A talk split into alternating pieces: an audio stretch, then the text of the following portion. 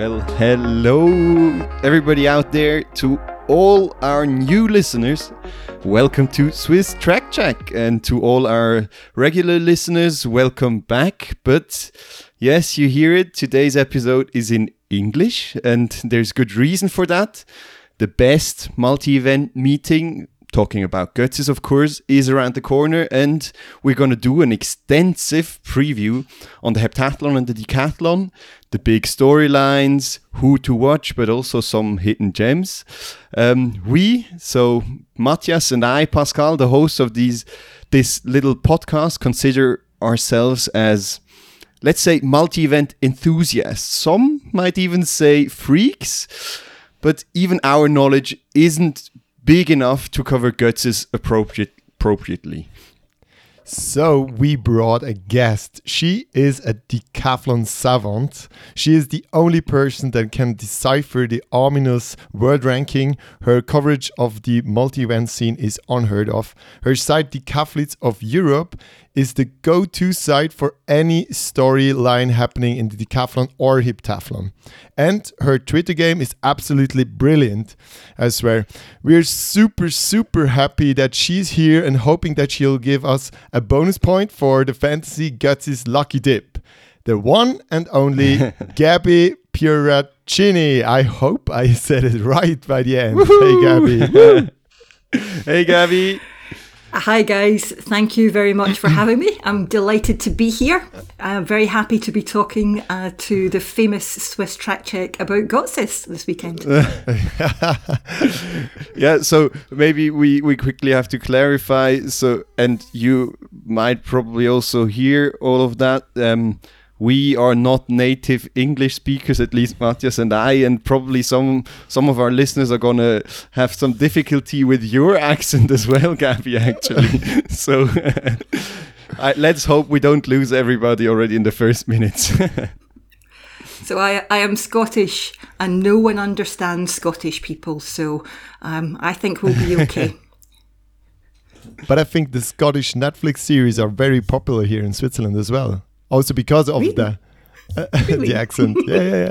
Which Netflix series? Tell us. yeah, for example, um, uh, yeah. Now, now you got me. Yeah. Um, um, give me a second. Ah, oh, fuck! I, I oh, whatever. Well, I, well, Outlander, Outlander, and things like that. Yeah, exactly, exactly. Uh, Outlander, okay. Outlander is very popular. Thank you, thank you. All right, all right. You, you so uh, you already hear that we're not always super serious. We might have to explain briefly some of, of what was said in the introduction. Uh, where do we start? Maybe we should quickly explain who we are, given that we hope uh, for many new listeners that follow you, Gabby, on the Decathletes of Europe. Um, yeah, Matthias, you want to explain a bit? Yeah, yeah we are both decathletes from Switzerland. Actually, Pascal retired already, and I'm still competing uh, as much as I can. And we were or are just not good enough to compete at the major international champs or in Götzis, but our friends are doing it, uh, like Finlay and Simon and all the guys you know. And yeah, all the top Swiss athletes and many international athletes uh, will be there. And so we try to bring the athletes' view to the table because we know them and we, we like to talk about them. And yeah, Yes, and, and then we have Gabby. I guess anybody that is listening right now knows decathletes of Europe, but just to qu- quickly get to know the person behind all this, uh, who are you and why are you so obsessed with decathlon and the multi events itself? Uh, and how did decathletes of Euro- Europe come to life? Okay. So, as you, as you said in the introduction, my name is Gabby Pieraccini and I live in Scotland. And when I was a little girl, all my friends had posters of pop stars on their walls, pop stars, movie stars. And I had posters of Daley Thompson and Jürgen Hingsen and Siggi Wentz on my, on my wall when I was a little girl. And for me, they were like Superman. They did all the events. Uh, they ran, they jumped, they threw, but they also, they looked so different They were very different athletes. Daley was quite small and compact and fast, and Jurgen was a big guy. And I was just fascinated by how two guys who looked so different could do so many different sports in track and field and do it well. So I've always been a big fan of decathlon, but then when social media became more popular uh, over the last 10 years or, or so, I managed to connect with people around the world who were similarly interested. And I wrote a couple of blogs in 2018 after the European Championships, just a couple of little pieces about the European Championships decathlon, uh, where Kevin Mayer filled out, and then of course he went on to break the world record, and they were they were really quite popular. I got a good reception to them, and I always thought that there was something missing in multi events or combined events coverage. You have statisticians who can talk about the numbers all day and you can have historians who talk about the history of decathlon and you've got coaches and athletes who can do the technical stuff. But media tends to focus on the guy that won you know the guy that won and the guy from the home country. That was it. No one really talked mm-hmm. about how the decathlon and how the heptathlon unfolded over two days and that's the sort of stuff that i really really liked so in February 2019, I set up the Decathletes of Europe website and Instagram account. And it really just, that's where it started. And it's grown and grown every month, every year since then. So now I do previews and reviews of all the major multi events meetings. I do features with athletes to help people understand a little bit more about the motivation and the life of combined event athletes. I do analysis of things like the rankings or qualification. Um, but I also do a little bit of advisory work. So I have a I have a whole other job where I do strategy and policy and analysis and stakeholder engagement. So I'm also an advisor to the Athletics Association that Christian uh, Taylor has and I help okay. them with strategy and policy. And I also act as um, an advocate for the combined events community on the issues that are important to them, like on field events. So that's a very quick description of where my love of decathlon started and how Decathletes of Europe got going. So, but it's it's really interesting what you you tell us here, and when when we listen to what you say, you could think um, the amount that you're doing that must be your job. But uh, are you earning any money with what you're doing on Decathletes of Europe and, every, and everything? So I do a little bit of work. Uh, sometimes I do a little bit of work for World Athletics, a little bit of work for European Athletics. Uh, I'm commentating in Arona uh, the weekend after Götzis, but that's not that's not very much. So I have another job, so I can pay my bills. Uh, so I'm I'm good, and that and that allows me to travel as well. But I don't I don't do this. Um, as my job on purpose because this way I get to choose what I want to do. I don't have to do things just to pay the bills. I can focus on the things I really want to focus on, and then I have to go and do the day job as well. But this is this is my passion, and this is where I get my energy. But I think you should be paid. That must be said for your brilliant work. You you have really awesome yeah. articles. I love to read them. And you you invited something else as well, the fantasy Götzis lucky dip. And maybe before we go into the whole Götzis preview, um, explain to people what the fantasy Götzis lucky dip is and why people should maybe join Twitter just for that. Even though for Götzis is too late, I think. of course. So this was before I did Decathletes of, of Europe, uh, the website and the writing. So I think it was 2015, 2015, where a bunch of friends on social media always follow Götzis. You know, we always, always follow the, the live stream. And, and one of them suggested we should, we should try and invent a game or something to play along because you're there for two days. There's a lot happening. Um, so I, I invented just a lucky dip. So you put all the names of the athletes in a hat and you pull out four names, two guys, two girls and I invented a little scoring system. So if your if your athlete finishes first in the hundred, they get ten points, and if they finish tenth, they get they get one point. And what that means is that you learn which athletes have strengths So, for example, you know you know that Damian Warner is going to be really really fast, but people might not know that Baptiste Thierry, who's going to be starting in Götzis this weekend, he's a fantastic pole vaulter, and he would get lost in the coverage of Got. So, so this kind of approach means that people could cheer on uh, athletes of all of all skills. So there was only about twenty of us doing it at first uh, in 2015. And one day I was I was speaking at a conference uh, with work, and I, I came off the stage after speaking uh, and delivering my speech, and my notifications were going crazy on my phone. And Ashton Eaton and Brianne Theisen Eaton had noticed it and said, "This is amazing! Get involved. We'll provide a prize." So it kind of exploded after that. So every year since 2015, I've run this little competition where everyone gets a team of four combined events athletes. Everyone learns something about the athletes on their team. There's some famous athletes on their team, there's some not so famous athletes on their team, and people learn about them.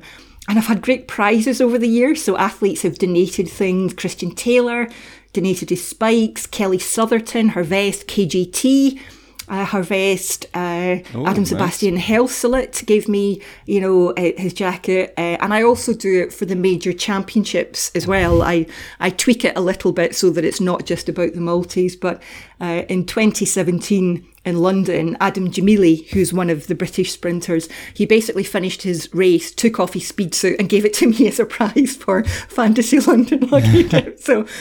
So we've kind of moved on from the prizes a little bit because it was getting too crazy, just getting too crazy. So I've just stripped it all back, uh, and I've just done the done the draw for this year. So you guys have a pretty good team, actually. You've got you've got a good team. Yeah, yeah, yeah. I wanted to say uh, so because you were doing all the sorting out this weekend and you published the teams like a few hours ago, and we're really happy with our team. We got Simon, uh, very happy to have Simon in our team. Then Pierce Lepage, always a, a very good athlete to have in on on your team. By, uh, in the women's team, it's I think Sofie Dokter, a young Dutch athlete, and uh, Yorgelis Rodriguez. You never know what you're gonna get from her, but she can perform. So let's see where we where we gonna end up this year. And we get bonus points for being decathletes of Europe, so that's always a good head start. yeah. So you're going to be first on the leaderboard um, because you have you have Simon, so you've already got a point for him, and you each get a point as well.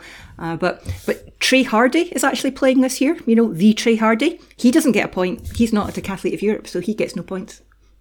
ah. Yeah. Yes, we're better than Trey Hardee. Let's go. Well, All right, then- so I would say, uh, should we get into it? Götzis 2022. Yeah, for sure. Yeah, first of all, for all the listeners that have never been to Götzis, maybe, uh, and are maybe just track fans and don't get the whole fuss about Götzis, what makes Götzis so special? And why should everyone go if they have the chance, uh, Gabby? It's really like no other track meet at all. It's it's a combination of being really intimate. It's a small, it's a really small stadium and a beautiful location in the in the mountains of Austria. But everyone there is so hyped and so pumped, and they really know. Uh, about their combined events, and the organisers are so good. Everything is organised around the athletes, so the athletes are happy.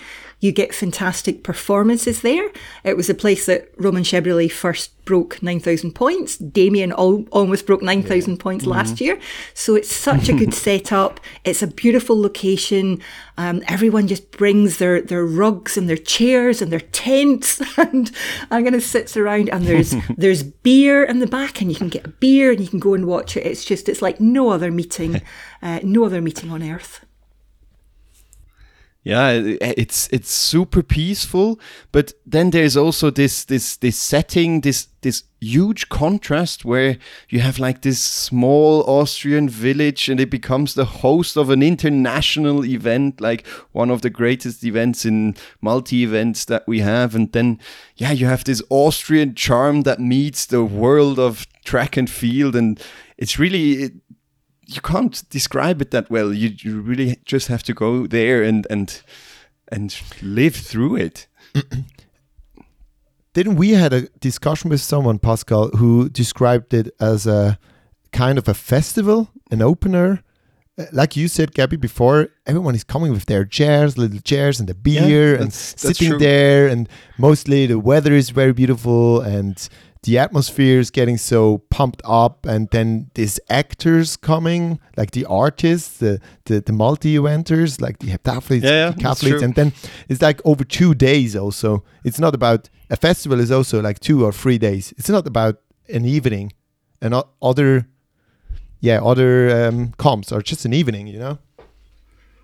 And the thing I, I forgot to mention was on the Friday night, they have this fantastic um, presentation of the athletes. So there is a hall in the middle of the, the little town of Götzis, and there's a big stage, and, and all of the top 10 athletes on the men's side, on the women's side are announced, and there's music and there's clapping, and they're all, you know, they're like rock stars being introduced, and they, they won't get that anywhere else at any other meet in the world. So it's just fantastic.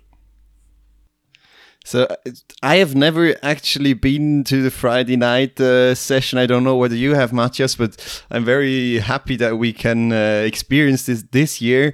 Uh, yeah, Well, I um, I once stood next to Roman Šebrle at the bar, so that's uh, you can you can meet your heroes just drinking beer uh, outside before the, the competition starts. It's just it's a wonderful Friday night and it's a wonderful weekend. Well, let's see who we're going to meet this weekend, and maybe we'll get a t- picture or, or two, or even an interview. Let's see. Um, let's let's talk about the fields as well a little bit because um, even though COVID seems to be a little bit forgotten in Europe, it's still not easy to bring together a good field in 2022. Even the organis- uh, organizers of Götzis struggled this year. Also, we, we saw it as well a little bit in Ratingen. Um, Gabby, as the expert on the event, the ominous world ranking, what makes it so difficult for the meets to bring the fields together? Because it would be so important to come here. So I think the ranking system has definitely affected how the fields are structured. Um, so I'll give a very quick explanation for how the, the rankings works for those um, who are perhaps not Yep. so familiar. So for combined events, you can qualify for major competitions in, in mostly in two ways. You can get the automatic qualifying score for the decathlon or the heptathlon, or you can get a high enough ranking to be invited to top up the field. And the way that your ranking is worked out, it's a combination of how much you score and where you score it. So if, if you're a decathlete that scores 8,250, you will get a different number of bonus points according to where you compete. And all the meetings have a different layer. So Götzis is like the top, top layer of points.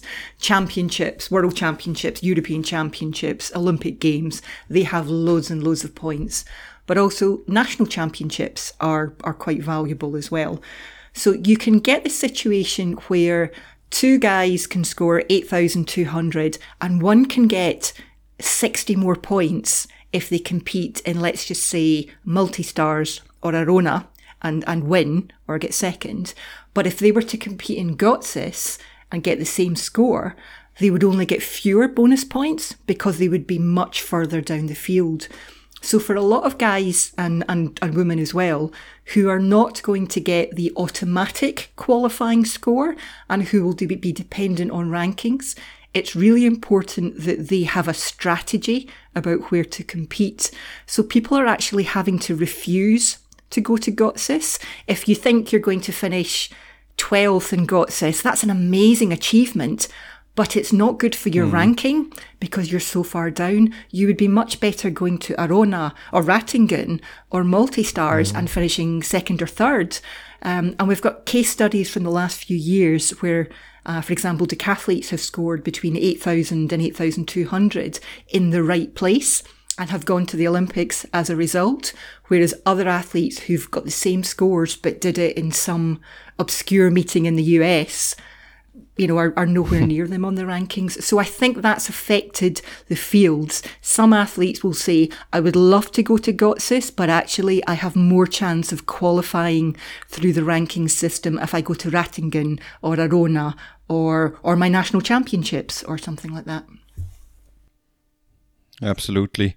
So, is there a solution uh, to to get uh, better fields again in Ratingen and Götzis? Well, let's just want to be precise because the field is not bad in Götzis. We're going to talk about it in a minute, but. Uh, how could we we solve that problem to keep the great meats really really great so this is a hot topic of conversation and, and I participated in a conference with coaches last November where this issue came up, okay. not just for the combined events, but for other events too.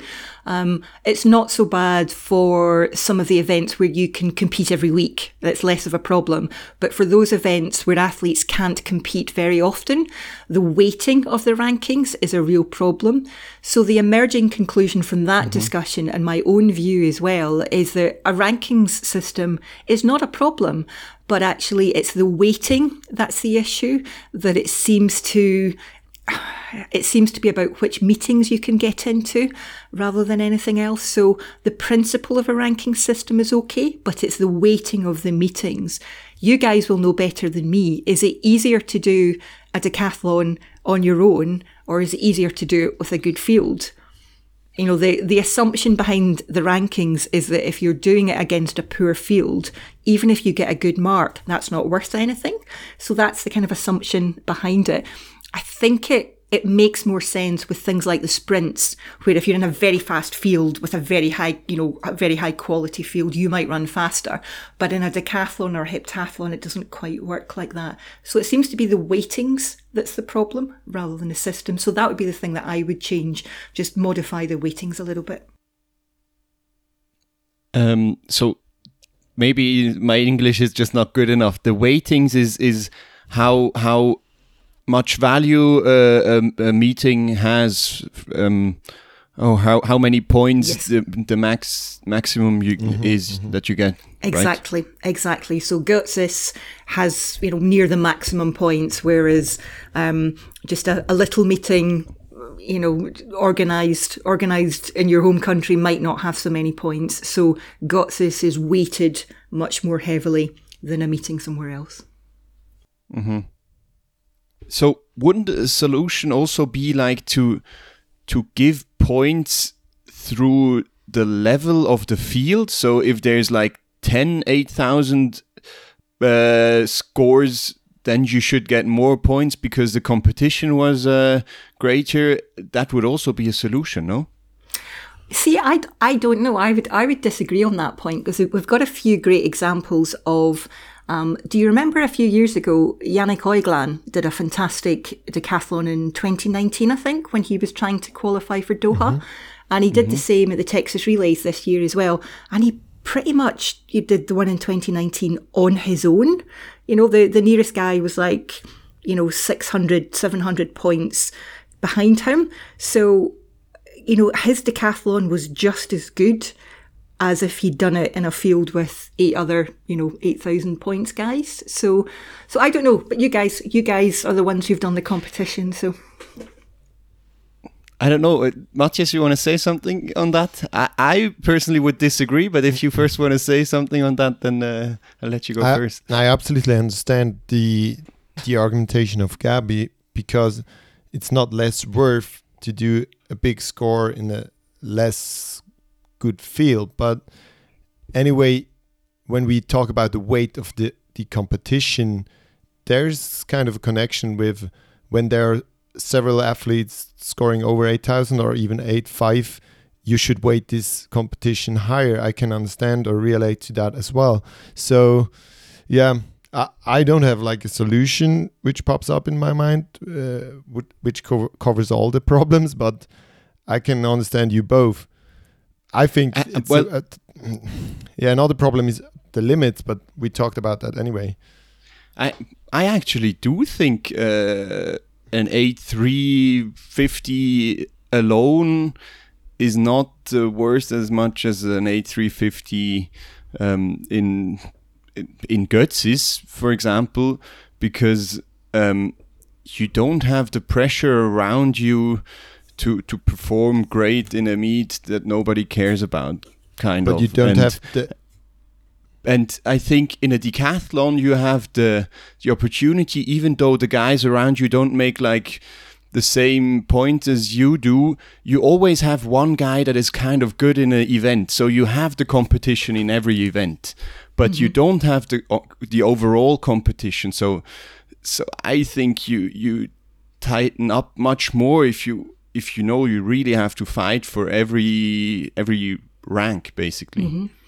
What I think will be quite interesting this year, I I, com- I completely understand that line of line of argument, is that Ratingen didn't have that, you know, line up this year. I mean, Nicholas was there, so he was really the only one, um, you know, that high. And what happens next year? You know, they they didn't have a competition that resulted in a massive high score. You know, it was it was a really good score. Obviously, um, you know, it was it was eight eight three, but uh, you might have expected something of that level to be up at eight five and eight six. Should they should Ratingen retain its highest level if it's not attracting the athletes? Because otherwise, it's it's not easy points, but it it's part of a strategy. Then, if you know that you can win, for example, in Arona or in multi stars, guys are deciding to go there because they know, you know, and it's it's perfectly Exactly. reasonable to do. They can know that they can, you know, get those points, but they don't need the big score. So, so I don't know if they review the meetings every year. Um, if it is attract attracting the big athletes to have the strong fields, they get to keep the status. But if they're not attracting the athletes with the big scores, maybe do they lose their status?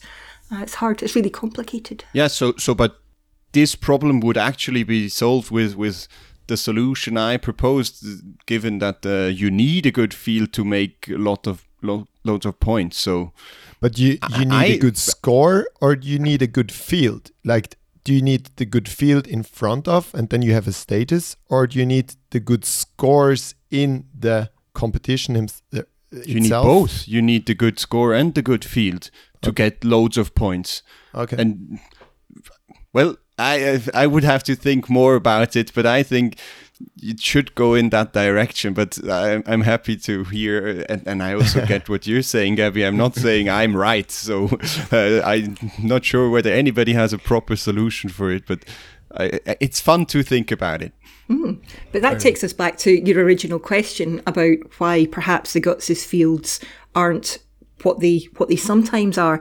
And I'm guessing that some people who might have been between about eighth and twelfth are deciding to go elsewhere and actually sacrificing that higher level of competition so that they can finish further up the field and get more points. Rightly or wrongly, uh, I suspect that's that's what's happening.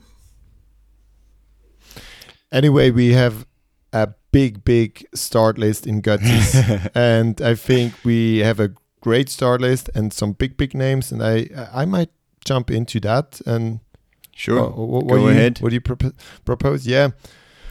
What are the start lines? Ladies first, maybe. Gabby, you have you have you the first pick? What do you want to talk about, or about who do you want to talk about in the ladies in the heptathlon? What are what are the biggest story the biggest storylines?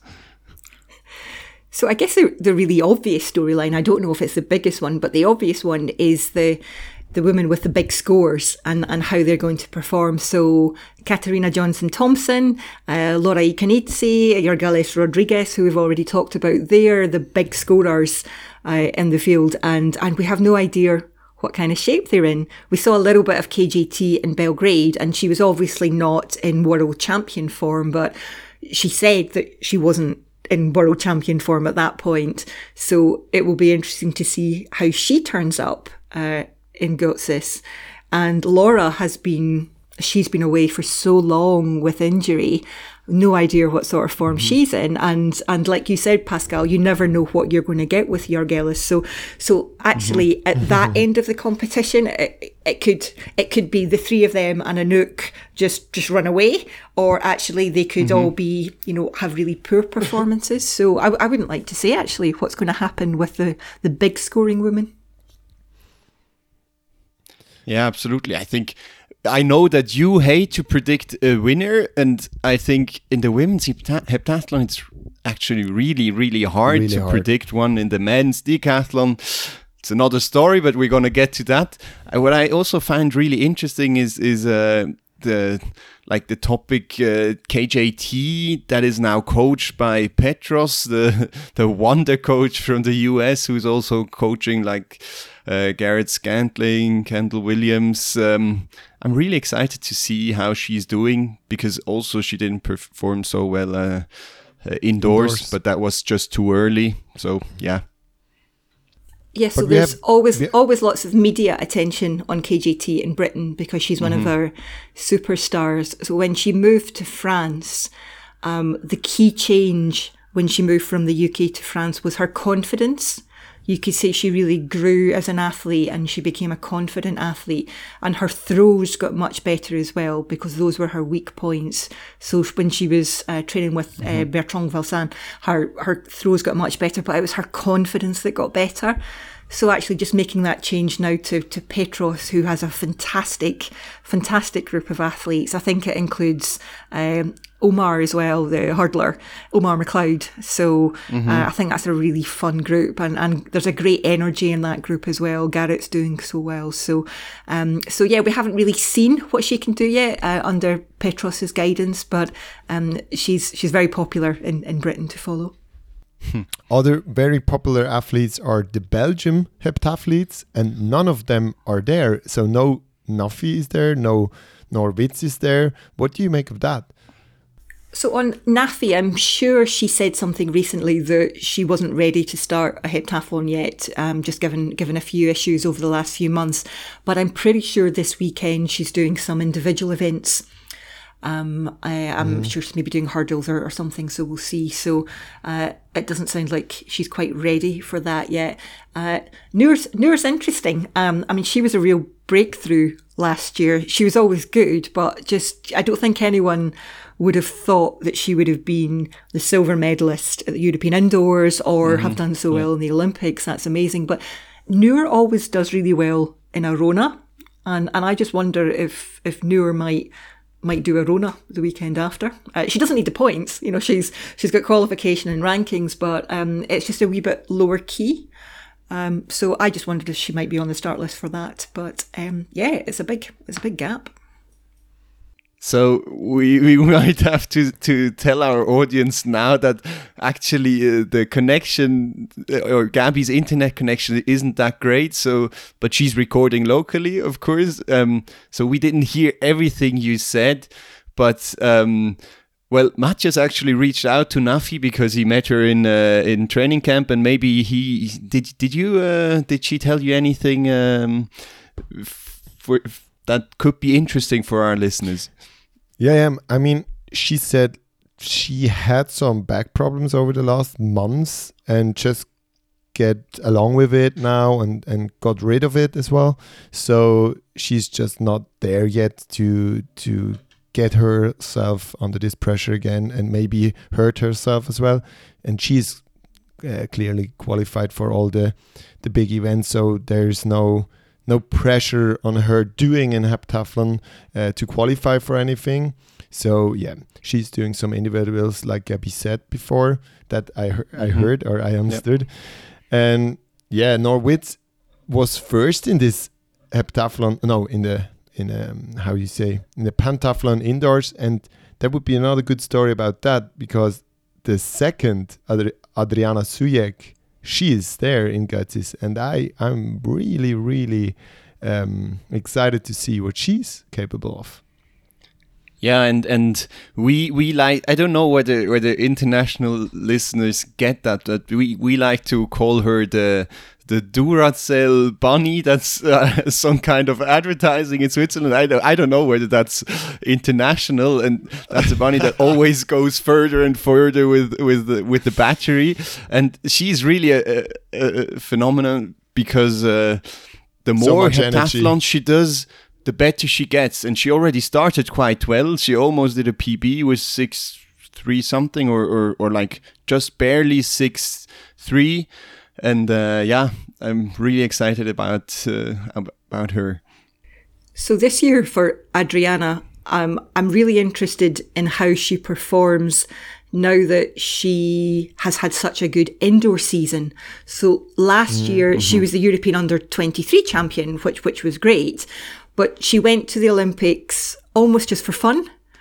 You know, she qualified, but that wasn't her main goal. Her main goal was the European under 23. This year, it's different. She had the world lead earlier in the year indoors. She got a medal, obviously, in Belgrade.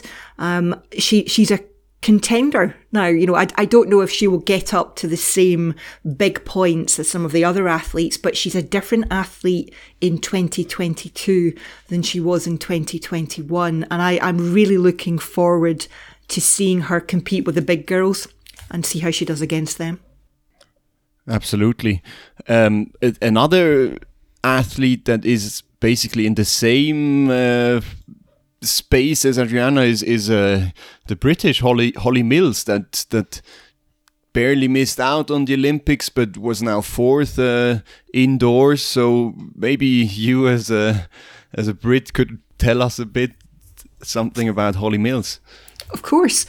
So Holly used to be a long jumper, actually. So she she took up heptathlon mm. relatively recently, and I think she's actually changed takeoff foot.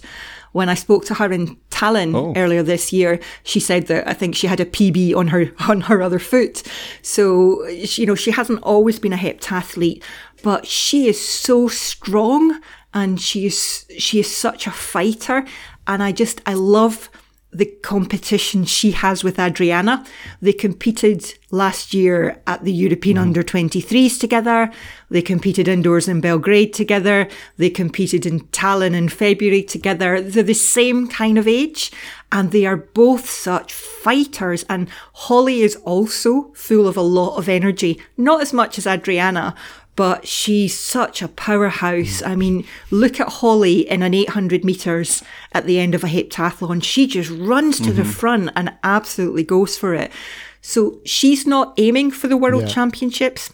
Um, she's aiming, we have the Commonwealth Games as well in Britain. So yeah. Holly thinks that she could do really well either or both at the Commonwealth Games competing for England or at the European Championships. So she's not going for the Worlds. There's another one next year anyway, so she's young enough. So um, but this will be her first Götzis, and she's amazing. She's she's got a fantastic energy about her, and she's a real fighter as well.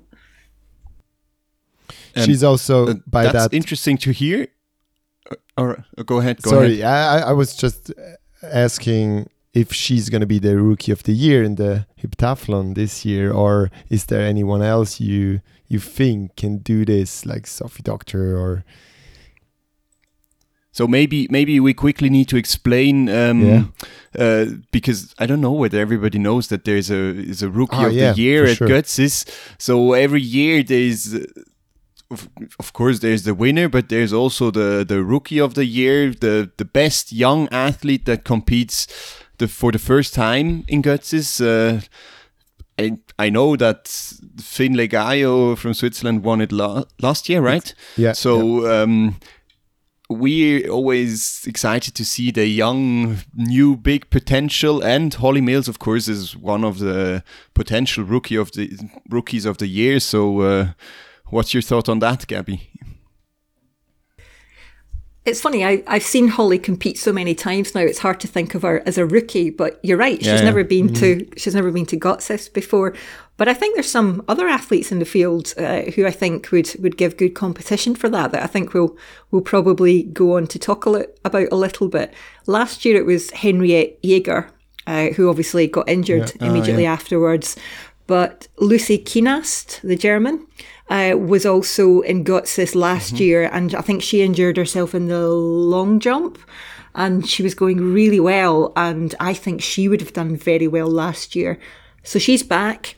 Uh, she did a very good long jump earlier this week, 640, 650, something like that.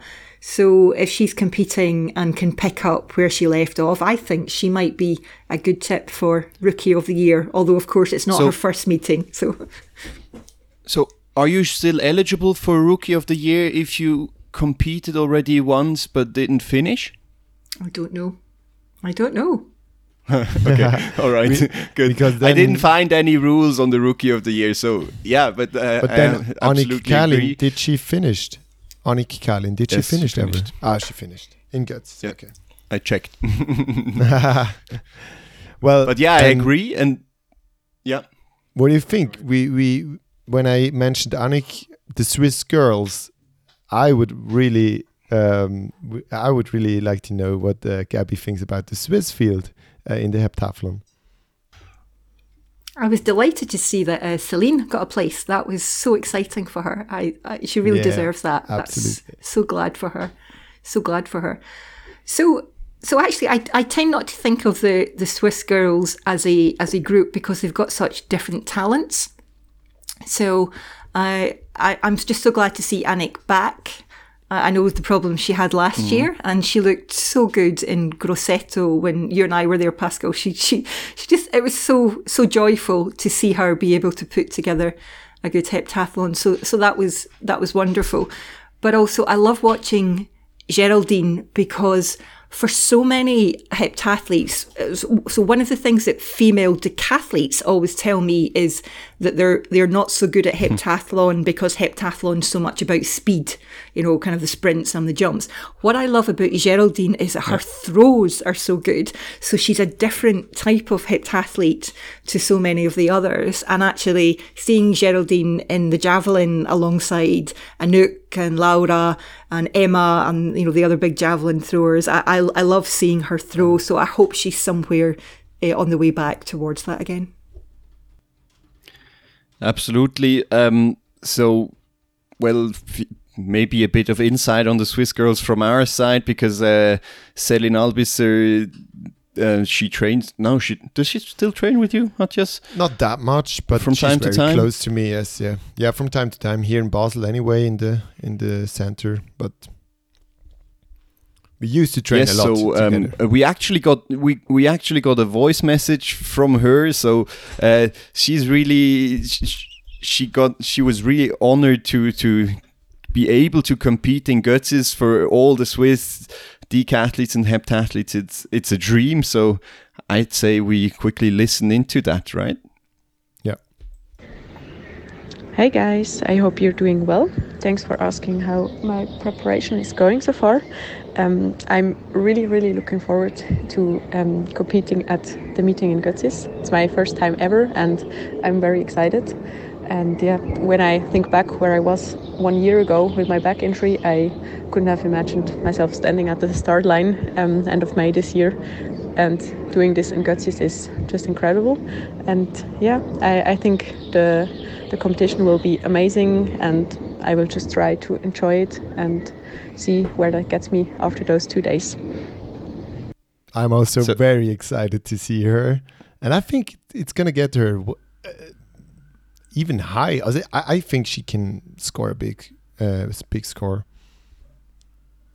Well, let's see. What I think is really nice to hear is like the passion and and the awe uh, towards Götzis because it's really it's it's very important for multi-eventers. I was going to say the same thing. I love to hear the, the joy in her voice. There's just the, the excitement of it. It's it's fantastic. Absolutely, and maybe still on on Annik, I, I reached out to her as well. I didn't get a voice message, but she she's just as you said, really happy to be back, and actually she's aiming for the world, the direct world qualifier, even though she should be fine over the the world rankings. Um, and Geraldine not that promising. She had a few results. Uh, she had a COVID infection. Let's she see how she's doing. Uh, we would love to to see her throw the javelin very far. So yeah, a bit biased here on the Swiss side. So, but excited to see her there or all the girls there. So Absolutely. I What do you see think? time time is running. Yeah. Sorry. We we move on to the decaf. I think. Yes, there, there there will be many many more storylines. Yeah. Maybe maybe Gabby writes about all of them on on Decathletes of Europe, and you co- can go check that out. But I think we have to move on to the decathlon now. Uh, so, well, we already said we're biased about the Swiss athletes, but Gabby, I I give you you the the first choice again. What is your major storyline that you want to talk about first?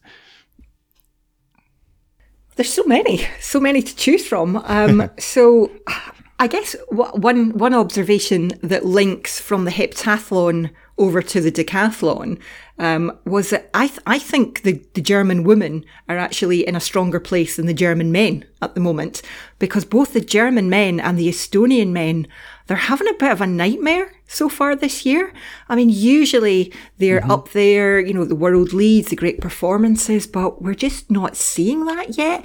And actually, that's not a particularly positive story, but it's an interesting story. Uh, so, you know, Kaul didn't look so good in Ratingen. He said he was a little bit dizzy when he was competing. Kai didn't look too good, although he's put in a few performances this weekend. He looks a little bit better. He's been over five meters, I think, in the in the pole vault. Matthias Brugger pulled up, I think, with a hamstring injury in Ratingen, although he's due to mm-hmm. start again. Uh, Tim Nowak looked quite good. He looked about the best of the Germans. He had a great energy with mm-hmm. Simon uh, in Ratingen. And I guess it was just, it was young Malik Diakite who had the big breakthrough performance in Ratingen. Uh, amazing, uh, I think it was the 400 metres, and there's a couple of other things as well. So he's making his Götzis debut, so he could be up for, for Rookie of the Year as well. So uh, so both the Germans and the Estonians, uh, who we can come on to talk about, not looking great this year uh, so far, and I think that's that's quite a big talking point. So uh, the, the, the, connection wasn't great again, but you, if we understood correctly, you first talked about the like the low energy of the Germans, and now you, now you'd like to talk about the Estonians, right? Sure, yeah, I can just roll on to the Estonians. Um, I meant to say Arthur Abele is also starting in Götzis uh, for Germany, uh, the European 2018 champion. And I guess when it comes to Estonia, it's only really Hans Christian Hausenberg who's who's been good this year. You know, he had mm-hmm. a fantastic indoor season, but uh, Uibo hasn't had a great season so far. Kristjan Rosenberg actually looks promising, but he no marked indoors and he didn't have a brilliant competition in Grosseto. Risto hasn't found his vibe yet. Karel Tilga is injured. Johannes Erm only managed only managed 8,100 in the States. So it's really just Hans Christian Hausenberg that's that's on the up at the moment. And he's the single he's the single performance I'm most looking forward to in Götzis because he doesn't have a proper senior mark. Um, he's been a senior for a few years, but he's never properly finished a decathlon. So I can't wait to see what Hans Christian Hausenberg does. So I think he's got the energy among the Estonians. Obviously, Janek has had a great uh, competition, but he's not in Götzis next weekend. Mm-hmm. Yeah, I, I think that's Hans Christian Hausenberg is really an interesting uh, character to watch.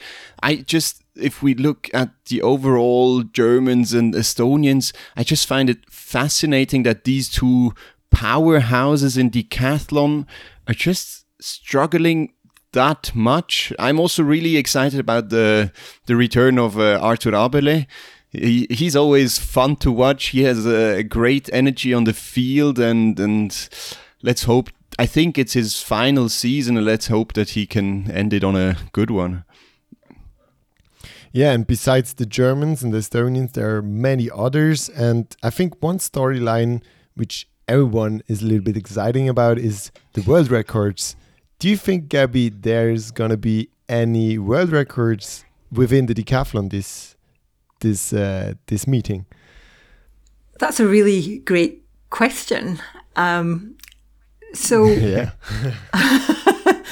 so I guess if we think about Götzis last year, I mean Damian Damian Warner, he is the king of Götzis. He's he's Mr. Nine Thousand. Since Götzis mm-hmm. last year, he's won the Olympic title. He's broken nine thousand. He's even bigger than he was last year. And last year, uh, Simon, he was just the new guy. You know, he was just coming out of the junior ranks. You know, first couple of seasons, uh, you know, he was just the new guy, and and no one, you know, it, it, was exciting. No one expected him to challenge Damian. No one expected him to challenge Kevin Mayer indoors, but he did, and he has gone on to do that. So I think this year in Götzis, Damian will lift his game now um, because he's yeah. not going to want these young guys, you know, taking his world records. Um, so, you know, his, his 100 one might be safe, but that long jump, Damian's going to want that back. So I think Damian is coming for his, for his world record again. Yeah, absolutely. I, I totally agree.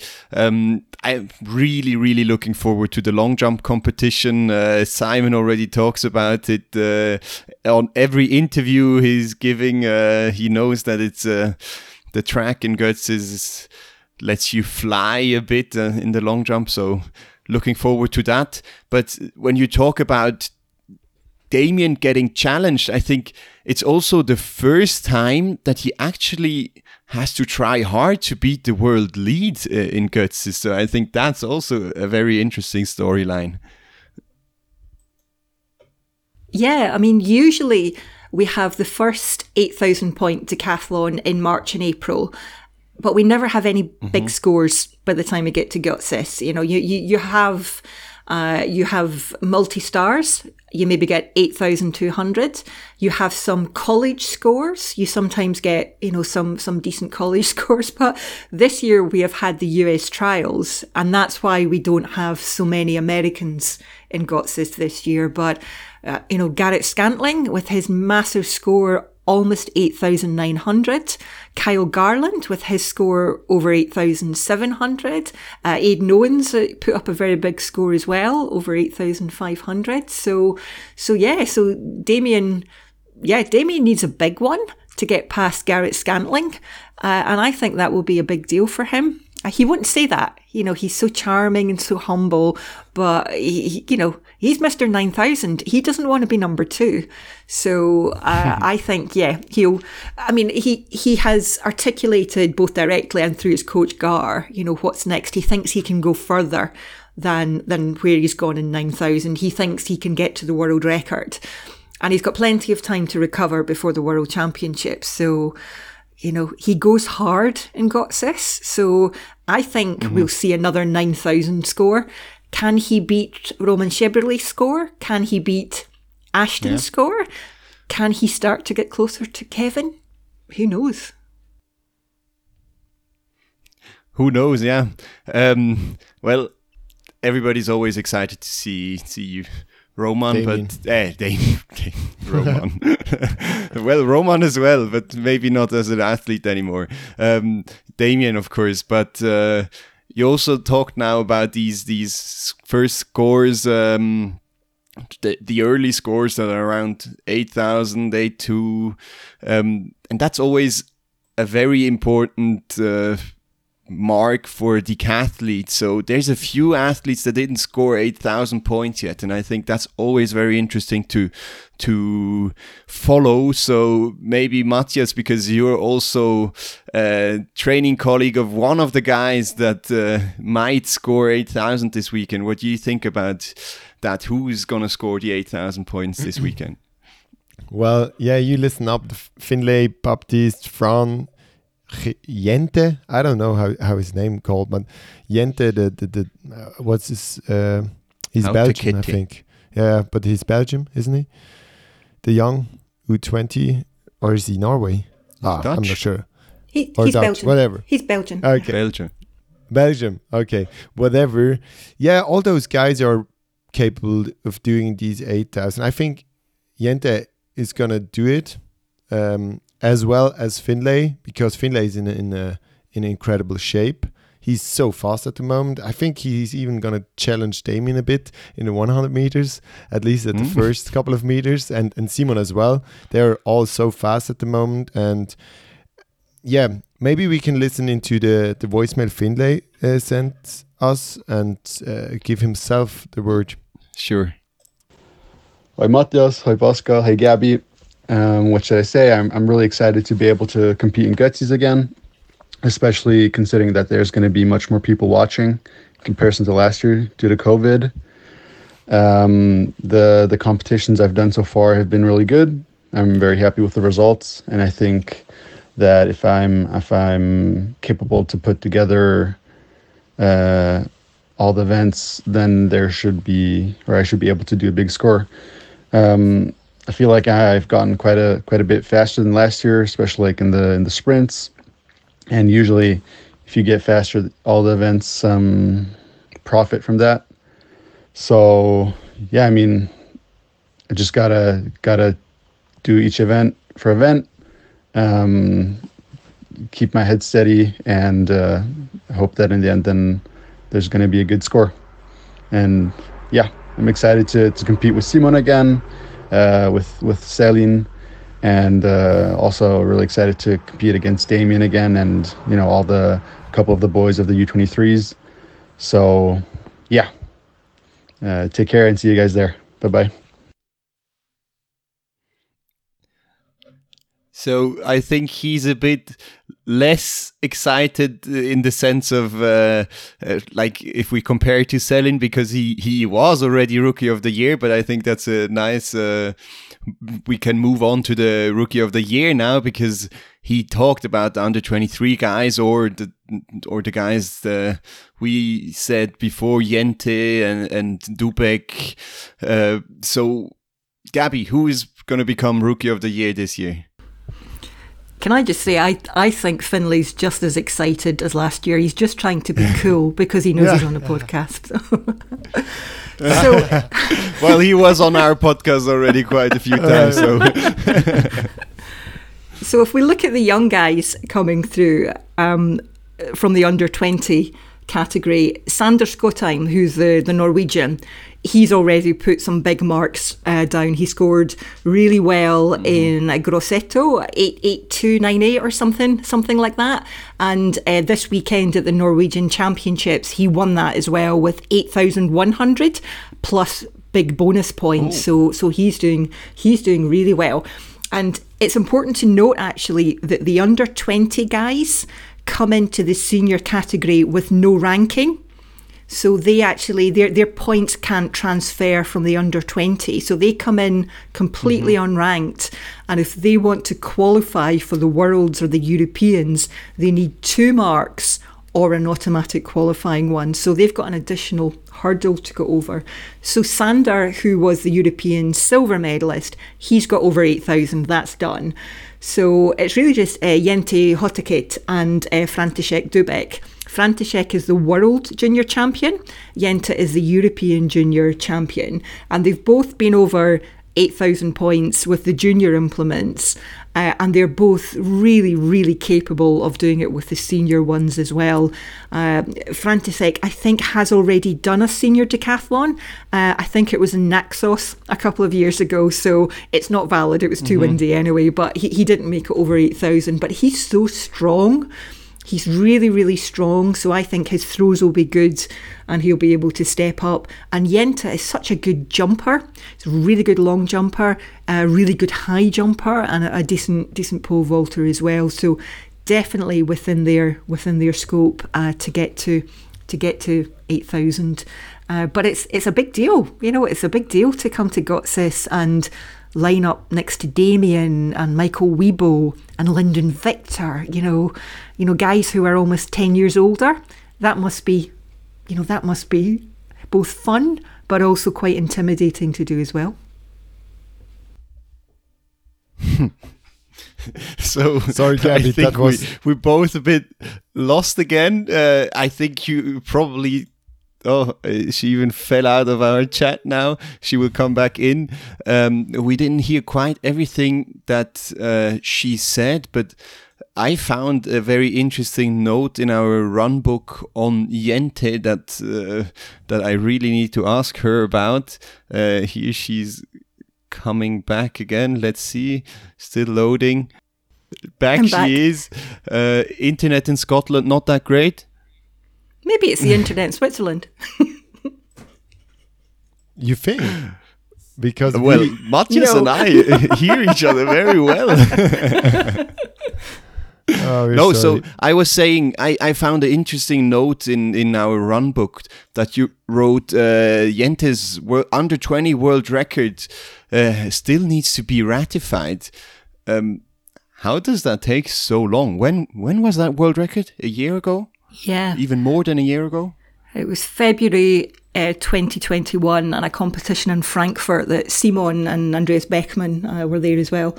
And um, these things take so long because Nicholas Kaul's world junior record in Grosseto, I think, took years and years and years to get ratified. It was only ratified in 2019. So I think Jente will be retired by the time his world record is ratified.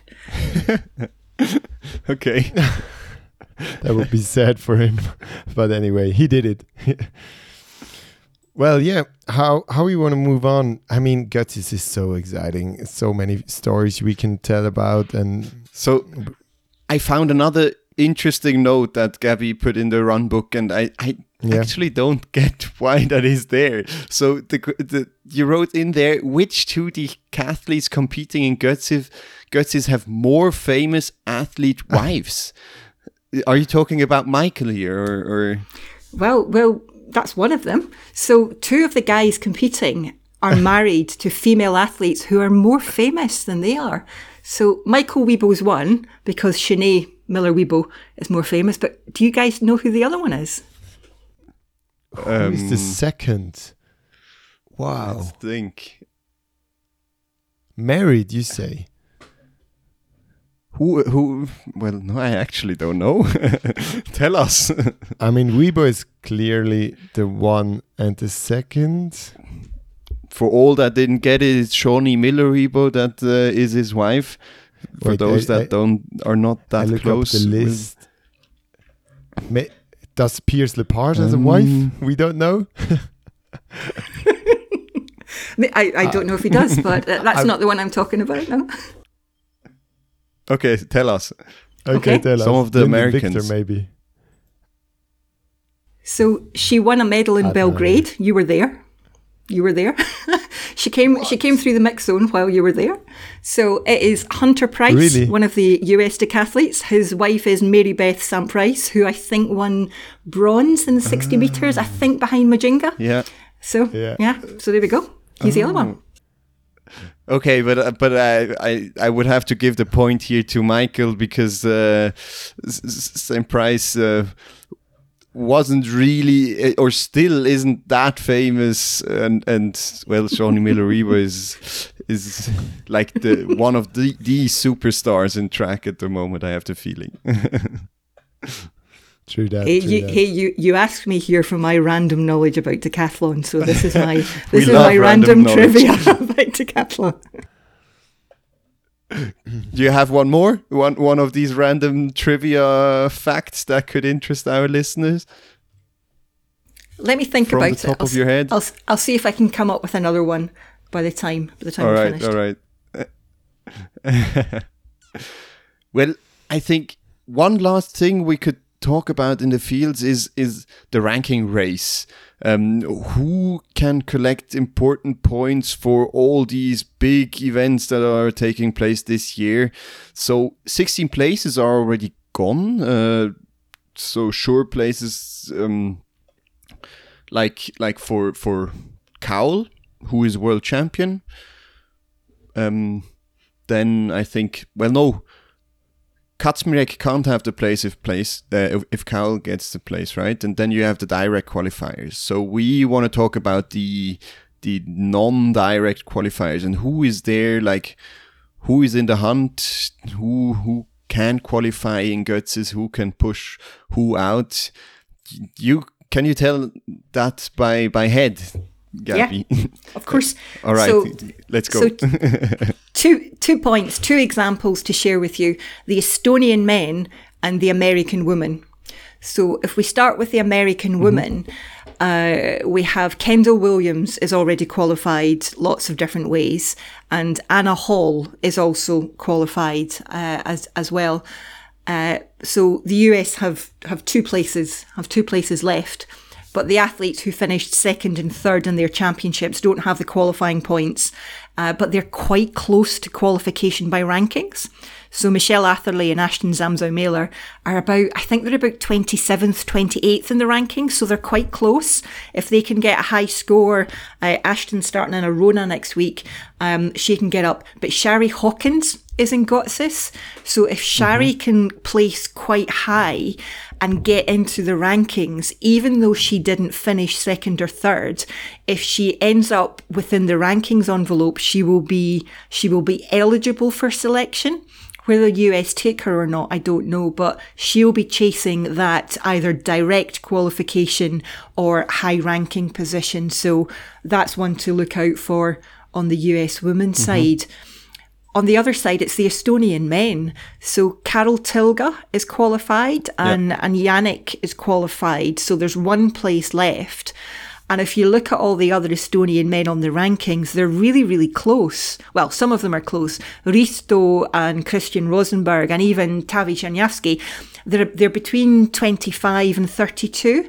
So if they place well or score well, either in Götzis or in Arona, um, they could move up into the rankings envelope and get that third Estonian place.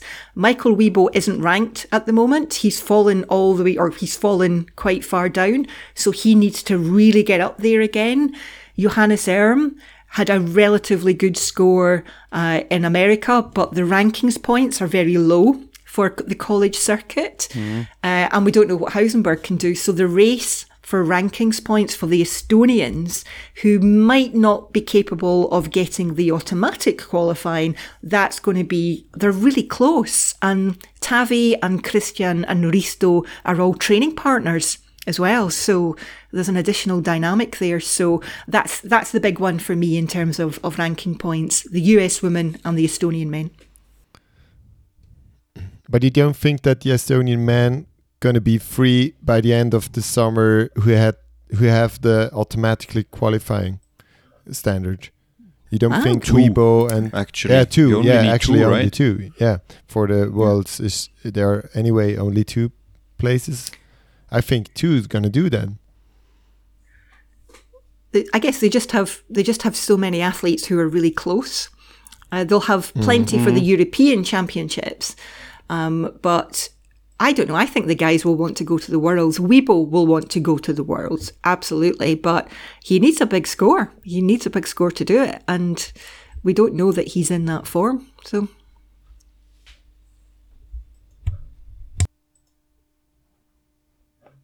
So, another athlete that I, I find quite interesting is uh, Tim Nowak. I think uh, he's now ranked 25th, so just barely outside the the ranking. But with his win in in Ratingen, he got quite a few points, and he's in the ranking with 7,930 points on his second decathlon. So if he scores decently now in Götzis, um, he might easily overtake Kazmirek if he's not uh, performing properly, and and Kazmirek might even well no he won't drop out right so Kai is he's ranked quite highly because I think he won Ratingen last year. So he's ranked really highly via his Ratingen performance mm last year and his Olympic performance. So, um, so the Germans only have to choose their wild card if they're going to use the wild card. So if Kazmirek is qualified by rankings, he doesn't need to use his wild card. So it could be Kaul, it could be Kazmirek uh-huh. and then and then Nowak. But for example, if Nowak and Brugger get good scores, then the Germans have to choose between Kaul and Kazmirek. Uh, but if, if Kazmirek mm. remains high, he, he's not using his wild card, he's using his rankings, if, if that makes sense. Uh, so with, with the wild card, you're allowed three athletes. Yes, three athletes. The Americans have four because um, Kendall Williams is uh, she won the combined events challenge. The the Germans mm. have the potential to have two wild cards, which they're not allowed. You know, you can only use one wild card, so they can't have, you know, they can't have Nowak and Brugger and Diakite and Kazmirek and Kaul. They then need to pick Kazmirek or Kaul. Uh, so they can only take three plus plus Nicholas, I think. It's really complicated. yeah, but we got it. Yeah. Okay. True. So, but that's uh, very interesting information. Yeah. So, yeah, if you're interested in in this ranking race, go read the articles uh, on the athletes of Europe. I think you explained that very nicely there, Gabby. Um, yeah, I think obviously we could talk uh, for hours and hours, but I think we need to come to an end. Uh, as I already said, we're all gonna be in Götzis next week. Uh, we even staying in the same hotel. Matthias and I are even part of the crew for the first time this year. Hopefully next year, yeah, you will hear our voices from the infield. Um, or Matthias on the starting line. Who knows? Gabby, you're gonna blow up uh, Twitter and ins- Instagram during this next weekend, or even during all the whole week. Yeah, when I'm whenever I'm at an athletics meeting, I always have to bring extra batteries for my phone, and my phone gets really really hot with all the all the buzzing and notifications. So so uh, I look forward to to sharing sharing more content over the next week and and interacting with everyone who loves decathlon and heptathlon. Yeah, For sure. And we we too. So uh, well, if anybody out there is in Guts and wants to meet up, talk to us, give us some inside information, just contact us on Instagram, email, whatever. Maybe some of you know know Gabby or us, and then we might share informations and insights. That's always cool and, and good for us as journalists in in the field. and Götzis is the perfect location for that. You can just walk The around freely. there. yeah, absolutely. yeah, so um, I think we're getting to an end. We one thing we would also like to know uh, from the guys that are listening or the people that are listening.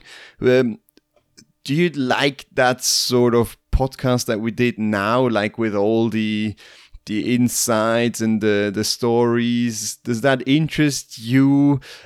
We were thinking maybe of even doing some kind of multi-event centered podcast every now and then in English, of course. Maybe we could expand the decathletes of Europe universe, or or I don't know, just uh, wishful thinking. But let us know. Yeah, for sure. And we want to thank you, Gabby. Thanks for your time and for all your information and insights. It's really, really great having met you in Belgrade already and now talking to you. And I'm really looking forward to Götzis on Friday and the, the, the Friday night, the presentation of the athletes, first time for us. And yeah, yeah, I think follow us on social media, Instagram, follow the Catholics of Europe. It's a really, really good site. I love it. And yeah, then we see each other on Friday and everyone else, we hear each other next time by Swiss Track Check. Gabby, any last words? Just to say thank you so much for having me today. It's been a been a great pleasure to do that. But I am ready for Götzis. I have my bags packed. I have my preview drafted, and I'm ready for some beer and decathlon in the Austrian sunshine.